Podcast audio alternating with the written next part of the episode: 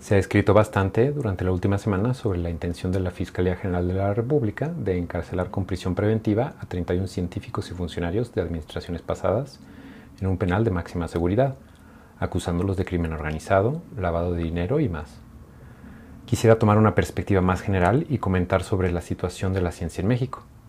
Las historias son similares para las artes, los deportes y otros medios, pero no soy el más apropiado para contarlas. La ciencia en México fue muy limitada durante casi toda nuestra historia.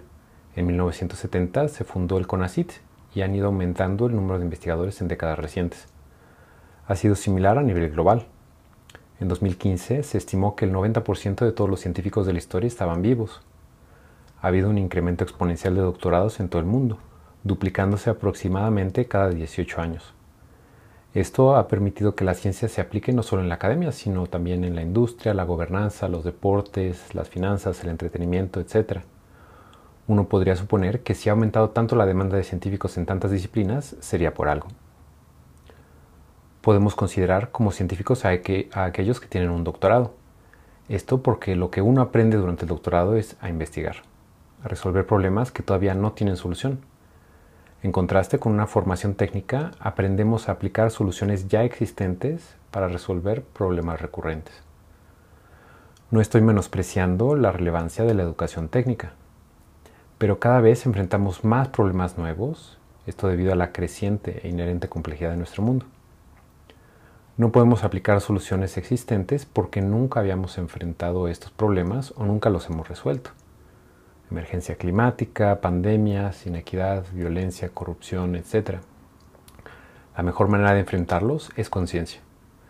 Entonces, ¿no deberíamos de estar invirtiendo más en ciencia? No hemos encontrado atajos para la formación científica. Tiene que ser una relación uno a uno. Si alguien pretendiera formar a un grupo de 50 investigadores en un salón de clases, lo más probable es que sería un fracaso rotundo. Con muchos oficios, la investigación se aprende haciéndola. Por lo tanto, si queremos más científicos, requerimos más infraestructura para hacer investigación. Plazas, institutos, becas, proyectos. En México, la inversión en ciencia no ha variado notablemente en más de 20 años. A nivel latinoamericano, Brasil, Argentina y Chile tienen mejores situaciones que nosotros, aunque estamos mejor que el resto de los países, aunque probablemente Colombia nos rebase pronto. Por ejemplo, en el CONICET de Argentina acaba de contratar 820 investigadores, que para la población de México sería equivalente a más de 2.000 cátedras CONACIT. Entre 2014 y 2018 se contrataron poco más de 1.500 catedráticos CONACIT, pero ahora quedan solo 1.273 con perspectivas inciertas de supervivencia. Hay que notar que no toda la inversión en ciencia la tiene que hacer el sector público.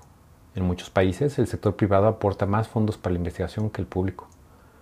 Lo que es cierto es que no hemos desarrollado los mecanismos adecuados para promover una mayor inversión en ciencia por parte de las empresas, tanto nacionales como transnacionales.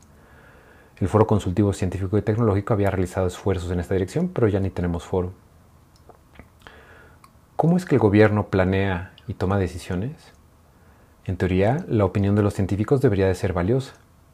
Por este motivo, en 1989 se creó el Consejo Consultivo de Ciencias, integrado por los receptores de los Premios Nacionales de Ciencias y Artes. Sin embargo, el último presidente en consultarlo fue Ernesto Cedillo. En lugar de aprovecharlo, la administración actual lo disolvió. No es que los investigadores tengamos todas las soluciones, pero sin consultarnos lo más probable es que las soluciones no sean tan buenas. Pero al parecer ni siquiera sabemos que no sabemos. ¿Cómo tomar decisiones y resolver problemas nuevos? Y esto incluye a gobiernos, empresas, instituciones, familias y hasta nuestra vida cotidiana, sin considerar la ciencia, pues adivinando.